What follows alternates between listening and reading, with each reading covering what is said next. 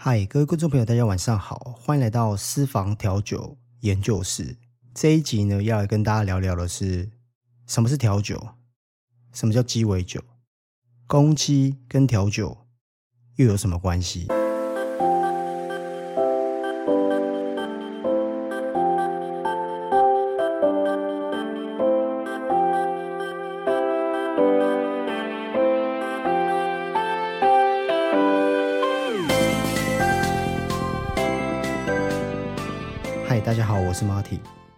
来到了 Parket 的第二集。这一集呢，想要跟大家来聊聊，到底什么是鸡尾酒跟调酒。如果你没有听过我的频道，这个频道呢是有关于一些调酒的技巧、调酒的知识、餐饮业的文化跟系统。将来呢，这个频道会以餐饮业者、酒商、酒的自媒体，还有一些调酒师跟餐饮业店家老板，做一些在餐饮业上面经验的访谈。来到了第二集，就想说我们可以来聊聊调酒最原始、最基础的一些概念。不知道各位是不是喜欢去酒吧，或者是你是一个上班族，下班习惯会到不管是专业的酒吧或是餐酒馆喝一杯呢？或许日式的居酒屋应该也算吧。那其实大家喝过那么多的调酒，因为如果你会听这个频道，代表你是收听这个频道的这个听众。今天就想说分享一些调酒的一些比较专业的一些知识，或许也可以讲冷知识吧。其实鸡尾酒呢，起源于非常非常早，大概十五、十四、十五世纪，在西方国家社会就有像鸡尾酒这样的喝法，就是把一些酒，当然早期可能你说这种五六百年前的时候，这些酒应该都非常的劣质嘛。其实早就有这样鸡尾酒的喝法，只是后来被认为，后来被称为叫 cocktail。那这个，因为其实我本身英文也不是很好，但是我大概解释一下，cocktail 就 C O C K 嘛，T A I L，其实它是有两个单字组成的，cock 就 C O C K 是指是鸡的意思，tail 的话就 T A L 就指的是尾巴，鸡的尾巴。那其实鸡尾酒的真正的这个单字的起源啊，其实有很多的争议，不过就在网络上跟一些调酒历史学家他们所列出来，大概是在一七七六年。当时呢，在纽约州的埃尔姆斯福的一家酒馆，这是在纽约州当的一个算是一个一个城镇。那有一天，这个酒馆的酒都快要卖完的时候，然后就会有一群军官走进到这个酒吧里面。当时呢，有一位女侍者，可能当时还不叫做女 bartender，她把剩下的，她就是把这个，因为快要打烊了嘛，然后酒都喝完了，所以她就把这个酒混合倒在一个大容器里。然后从吧台后方呢取下一只羽毛，为什么会是羽毛呢？因为当时你看我们 HBO 有一些电影，当时的这些他们都把羽毛沾这个墨水，然后写这个草写嘛，把它当成笔，那他就随手把这个鸡的羽毛就放在这个鸡尾酒杯里面，然后把它当成一个装饰物。然后这这一群这个军官呢，就是喝了这杯酒，觉得哎这杯酒味道非常好，然后就问这个女侍者，这女侍者呢叫贝特西·弗拉纳根，然后问他说，哎这是什么酒？那他。他只是当时这个女士的，当时就只是随口回答，就说：“哦，这个是鸡尾巴的酒，哦，就鸡尾酒。”那这一群呢军官喝了这个酒，就会觉得：“哎，这个味道很好。”然后大家就一起这个举杯致敬，还喊了一声：“这个鸡尾酒万岁！”从此之后呢，这个鸡尾酒的名称呢，就就这样而来的。那这是在美洲呢被认可比较有名的故事。那另外一个比较被这个多数鸡尾酒界，无论是呃，调酒的专家、调酒这些前辈，或者调酒历史学家，甚至是 IBA 国际调酒协会，哦，就是国际调酒的一个组织，他们的算是他们的一个教材，就是这个传说，在多年以前，有一艘英国海军的船停泊在这个墨西哥尤加敦半岛的坎佩切镇，那船员们呢，都到这个镇上的酒吧喝酒，因为海军他们下船了之后，唯一能做的事情就是娱乐嘛。你看，我们在在看这些 HBO 这些电影，早期这些海军啊，他们哎一下船就会到酒吧喝酒，因为是他们一个唯一的一个消遣的一个活动。其中呢，有一位这个算是这个海军的小伙子，他就请着这个这个酒吧里面的一位少年，就是帮他服务这些酒水。那这个这个少年他就用了当时。有一种树枝，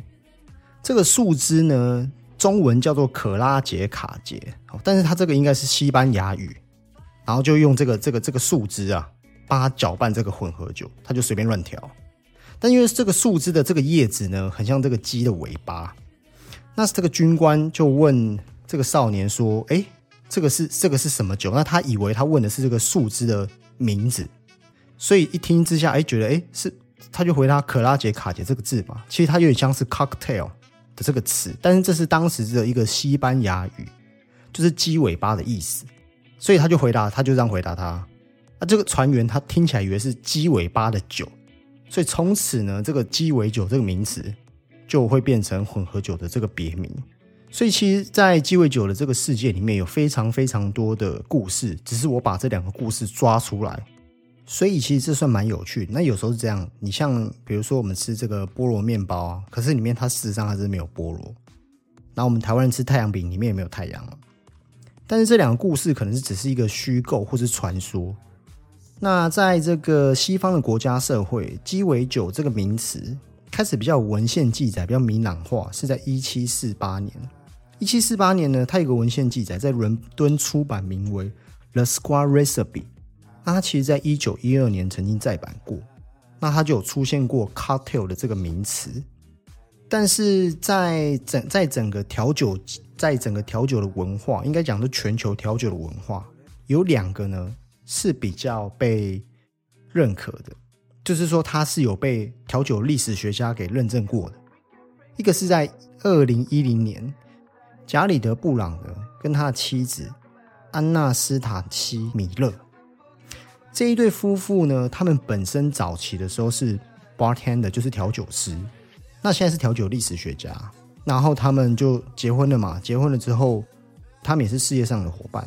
那他们创办了一个叫 Mixonelli 的出版社。这个出版社呢，它专门是在出版关于鸡尾酒跟酒类的书籍，就他们自己出的书，大概已经三十多本了。在台湾最有名的是跟这个戴尔·德格罗夫啊。如果你是很喜欢调酒的人，然后你有在看《隐形人》，《隐形人》就是台湾的一个部落，他们是一群，我记得没有记错的话，他们是一群大学生，然后。他们不是科班出身的，但是他们因为这个 这个文字跟文章的写作很好，所以他们就创立一个部落格。这部落格里面呢，绝大多数都是在写一些关于调酒的一些历史跟文化。当然，他们也有就是有一些商业行为在这里面。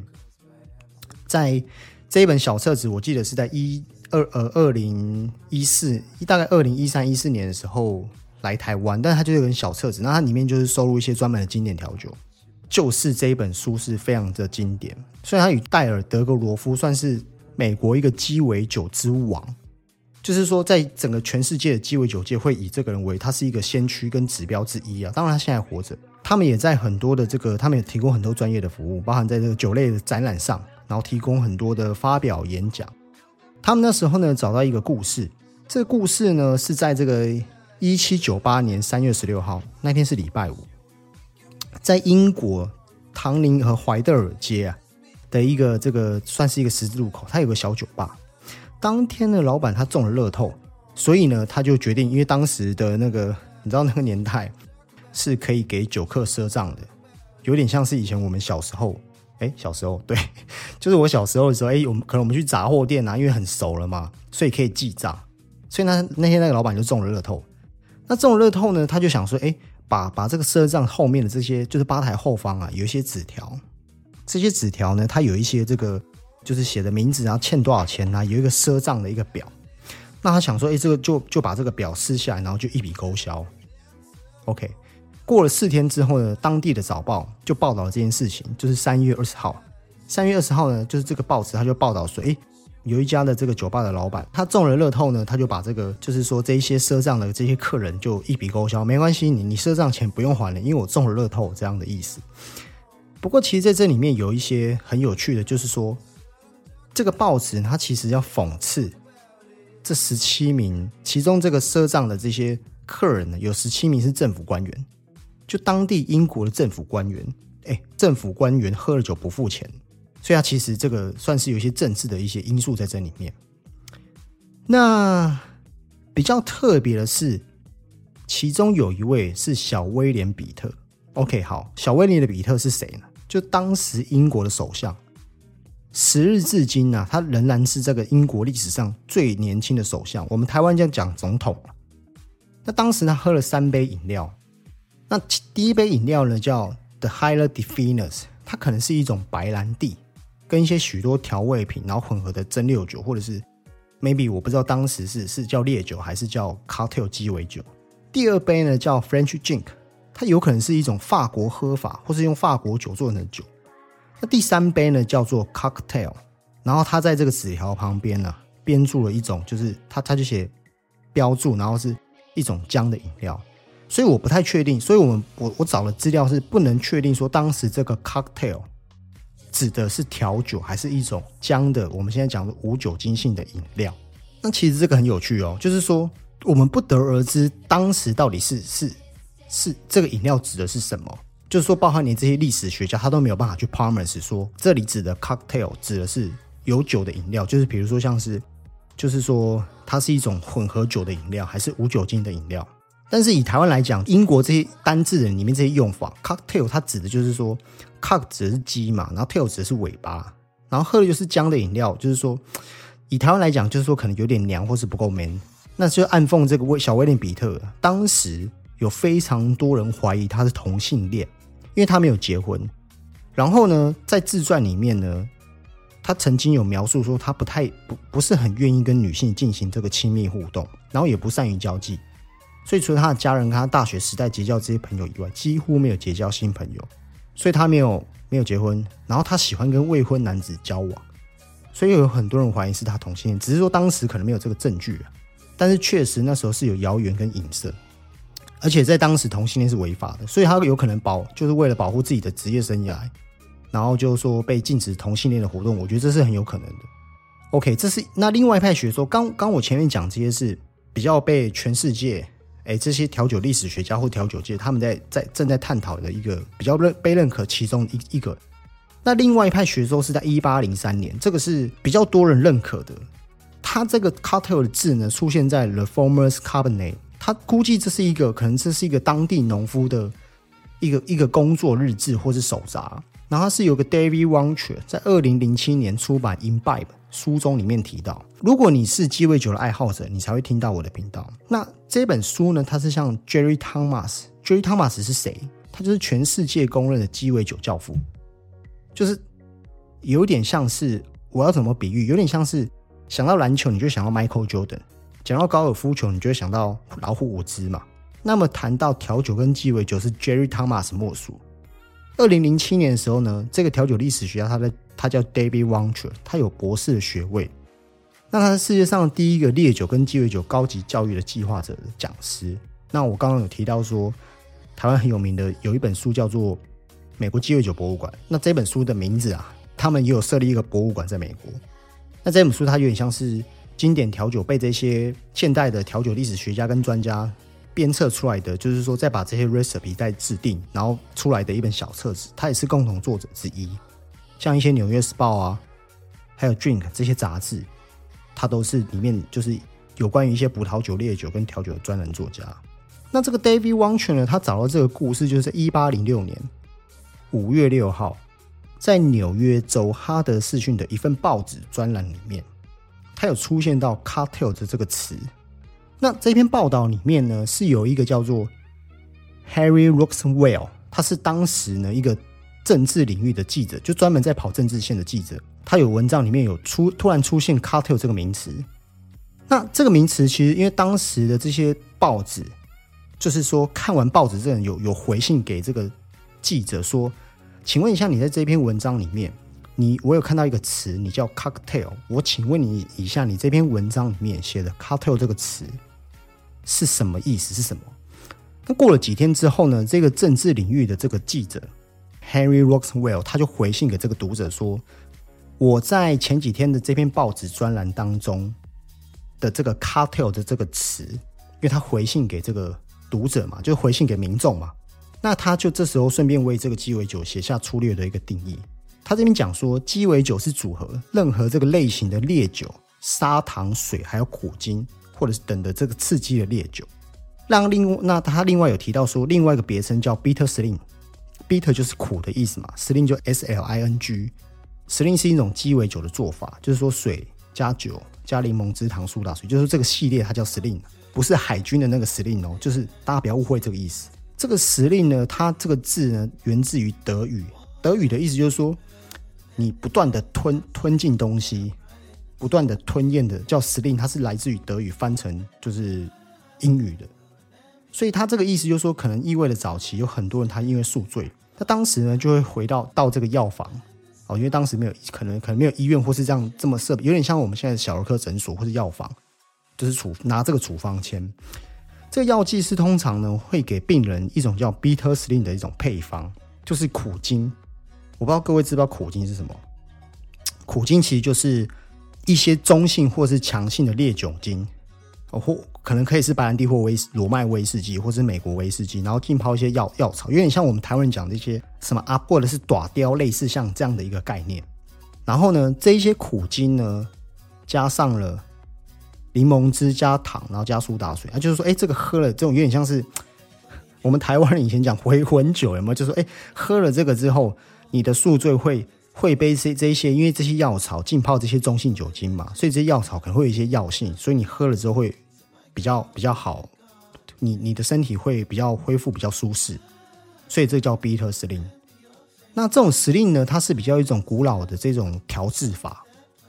简单来说，就是因为当时的苦精可能很苦，或者是很烈，或者是他们有一些药草浸泡在这个酒里面嘛，所以他就加了一些柠檬汁、糖啊、苏打水啊，让它这个口感变得比较好。所以久而久之，这样 bitter sling 的这些这样的一个做法就。越来越多，所以我们会听到这个，很多人都知道。我想台湾人都知道新加坡司令。新加坡司令不是指新加坡一个海军一个军人司令，不是这个意思哦。这个司令他指的不是一个人，他这个司令指的就是我刚刚讲这个调法，就是由德语演变过来的这种调法。所以你看，其实司令有很多系列调酒，当然就是新加坡司令是最有名。那到了十九世纪开始呢，美国大概五百万人那个时候，然后二十世纪就难以置信，它已经增加到七千万人。那其实这个十九世纪到这个二十世纪的这些过程当中呢，发生非常多的事情跟进步，它为下一个世纪呢奠定了一些基础，比如说火车的普及化、发电机的发明、缝纫机，然后还有爱迪生的灯泡也是这个时候，还有早期我们看到无间道，不是有这个摩斯密码吗？自行车的打字机、邮购目录，还有那时候可口可乐，差不多都是这个时代有一个很大的一个进步。但是也是因为当时的这个贫富差距很大，所以刚开始只有有钱人，就是富人才可以享受这些发明。所以鸡尾酒呢会风靡全球。我刚刚前面已经把这个把这整个所有 cocktail 这个词大概解释给大家听了。我尽量用，因为我是一位调酒师嘛，